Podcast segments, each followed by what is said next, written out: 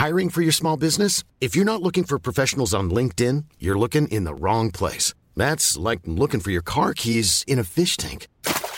LinkedIn helps you hire professionals you can't find anywhere else, even those who aren't actively searching for a new job but might be open to the perfect role. In a given month, over 70% of LinkedIn users don't even visit other leading job sites. So start looking in the right place. With LinkedIn, you can hire professionals like a professional. Post your free job on linkedin.com slash people today.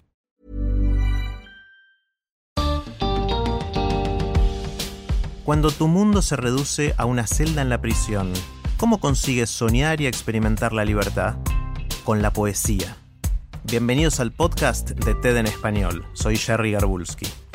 Esto es lo que Cristina Domenech enseña en sus talleres de poesía para prisioneros. Les muestra cómo pueden conocerse mejor a sí mismos y sentirse libres a través de la palabra. Cristina nos cuenta su experiencia en su charla en TEDx Río de la Plata. Quédense hasta el final, que hay una sorpresa.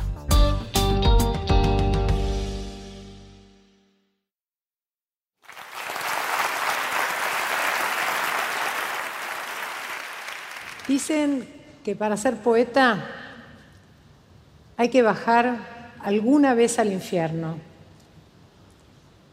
La primera vez que entré en la cárcel no me sorprendió ni el ruido de los candados, ni las puertas que se iban cerrando, ni las rejas, ni nada de todo lo que yo me había imaginado. Tal vez porque la cárcel está en un lugar que es bastante abierto, se ve el cielo, las gaviotas pasan volando y te crees que tenés el mar ahí al lado, que estás muy cerquita de la playa. Pero en realidad las gaviotas van a comer al basural, que está cerquita, cerquita de la cárcel. Seguí entrando y de repente veía presos moverse por los pabellones, cruzar. Fue como si diese un paso hacia atrás y pensara que yo podría perfectamente haber sido alguno de ellos de haber tenido otra historia, otro contexto, otra suerte. Porque nadie, nadie puede elegir el lugar en donde nace. En el año 2009 me invitaron a participar de un proyecto que la Universidad Nacional de San Martín tiene dentro de la Unidad 48 para coordinar un taller de escritura. El servicio penitenciario le cedió un terreno en el fondo de la cárcel y ahí mismo construyeron el edificio del centro universitario. La primera vez que me reuní con los presos les pregunté por qué estaban pidiendo un taller de escritura y me dijeron que ellos querían poder poner en un papel todo lo que no podían decir y lo que no podían hacer. Yo ahí decidí que quería hacer entrar la poesía a la cárcel. Entonces les dije que por qué no trabajábamos con la poesía, si sabían lo que era la poesía, nadie tenía ni idea de, qué era realmente la poesía. Y además ellos me plantearon que el taller no era solamente para los presos universitarios, sino que también abarcaba a toda la población de presos comunes. Y entonces yo dije, para empezar este taller yo necesito alguna herramienta que tengamos todos. Y esa herramienta era el lenguaje. Entonces teníamos lenguaje, teníamos taller, podíamos tener poesía. Pero lo que yo no calculé fue que la desigualdad también vive en la cárcel.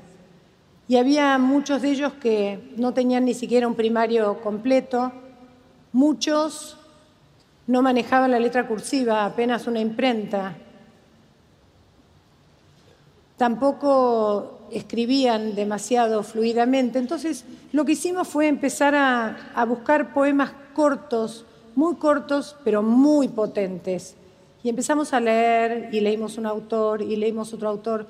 Y al leer esos poemas tan cortitos, entre todos se fueron dando cuenta de que lo que hacía el lenguaje poético era romper una determinada lógica y armaba otro sistema Romper la lógica del lenguaje es también romper la lógica del sistema al que ellos están acostumbrados a responder.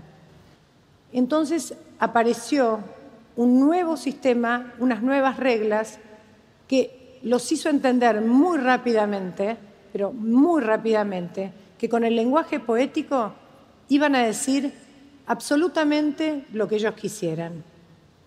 Dicen que para ser poeta hay que bajar alguna vez al infierno. Y a ellos infierno les sobra, les sobra infierno. Una vez uno de ellos dice, en la cárcel no dormís nunca, nunca se puede dormir en la cárcel, jamás podés cerrar los párpados. Y entonces yo hice así como ahora, un momento de silencio y les digo, chicos, eso es poesía, eso. El universo carcelario está exhibido, lo tienen en la mano. Todo esto que dicen, que no duermen nunca, esto estila miedo, todo esto no escrito, todo esto es la poesía. Entonces empezamos a apropiarnos de ese infierno y nos metimos directamente de cabeza en el séptimo círculo.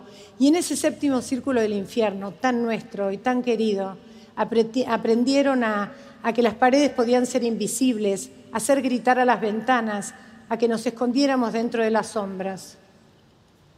El primer año que había terminado el taller, convocamos a una pequeña fiesta de fin de año, como se hace cuando se realiza un trabajo con tanto amor, uno quiere celebrar y hacer una fiesta. Y lo que convocamos a familiares, amigos, autoridades de la universidad, lo único que tenían que hacer ellos era leer un poema, recibir su diploma, aplausos, y eso era toda nuestra sencilla fiesta. Lo único que yo quiero poder dejar es el momento en que esos hombres, a veces enormes al lado mío, o muchachos jovencísimos, pero con un orgullo tremendo, sostenían su papel y temblaban como chicos y transpiraban y leían su poema con la voz absolutamente quebrada. Ese momento a mí me hizo pensar mucho que seguramente a muchos de ellos era la primera vez que alguien los aplaudía por algo que hubiesen hecho. En la cárcel hay cosas que no se pueden hacer. En la cárcel no se puede soñar, en la cárcel no se puede llorar. Hay palabras que están prácticamente prohibidas, como la palabra tiempo, la palabra futuro, la palabra deseo. Pero nosotros nos atrevimos a soñar y a soñar mucho, porque decidimos que iban a escribir un libro, no solamente escribieron un libro, sino que además lo encuadernaron. Y eso fue a fines del 2010. Hicimos una segunda apuesta y escribimos otro libro y encuadernaron otro libro, y eso fue hace poquito, a fin del año pasado. Lo que puedo ver semana a semana es cómo se van convirtiendo en otras personas, cómo se van transformando, cómo la palabra les da una dignidad que ellos no conocían, ni siquiera podían imaginar, no sabían que esa dignidad existía y que podía ser de ellos. En el momento del taller, en ese infierno amado que tenemos, todos damos, abrimos las manos y el corazón y damos lo que tenemos, lo que podemos, todos, todos por igual. De esa forma uno siente que al menos muy poquitito está reparando esa tremenda fractura social que hace que a muchos como ellos, a muchísimos como ellos, los espera la cárcel como único destino. Recuerdo un verso de un enorme poeta, de un gran poeta, de la unidad 48 de nuestro taller, Nicolás Dorado. Tengo que conseguir un hilo infinito para coser esta gran lastimadura. La poesía hace eso, cose las lastimaduras de la exclusión, abre puertas. La poesía hace de espejo, inventa un espejo que es el poema. Ellos se reconocen se miran en el poema y escriben desde lo que son y son desde lo que escriben. Para poder escribir hace falta que ellos se apropien del momento de la escritura, que es un momento extraordinario de libertad. Tienen que entrar en la cabeza y buscar ese pedacito de libertad que nunca, que nunca nadie les puede quitar al momento de escribir y que también eso les sirve para comprobar que la libertad es posible aún estando dentro de la cárcel y que la única reja que tenemos en nuestro maravilloso espacio es la palabra reja y que todos en nuestro infierno ardemos de felicidad cuando se prende la mecha de la palabra.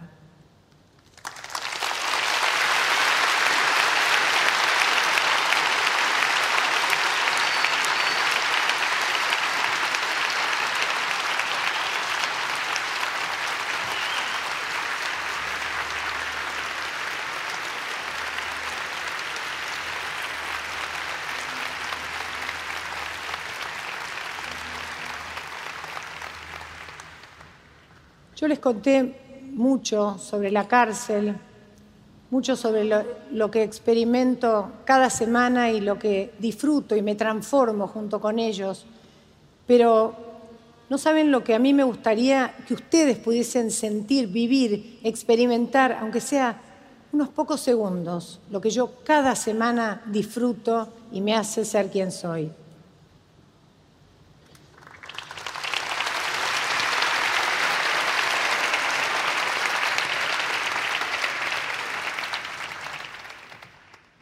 Corazón mastica lágrimas de tiempo, ciego de ver esa luz, oculta la velocidad de la existencia, donde reman las imágenes, lucha, no se deja ir.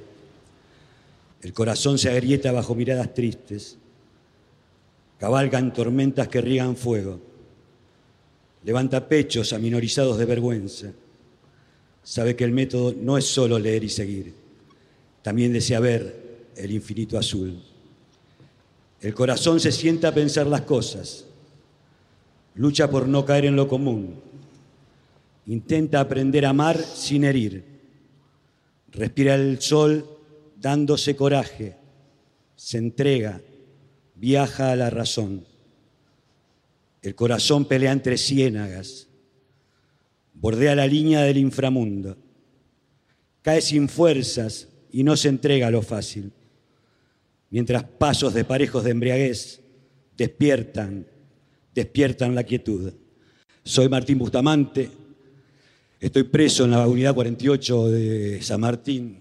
Hoy es mi día de salida transitorias. Y a mí la poesía y la literatura me cambiaron la vida. Muchas gracias.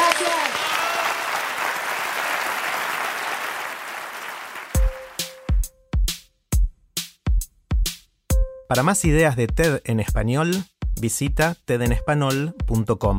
Soy Jerry Garbulski y te espero en el próximo episodio.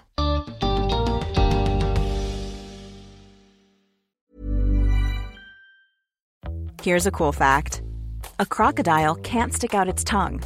Another cool fact, you can get short-term health insurance for a month or just under a year in some states. United Healthcare short term insurance plans are designed for people who are between jobs, coming off their parents' plan, or turning a side hustle into a full time gig.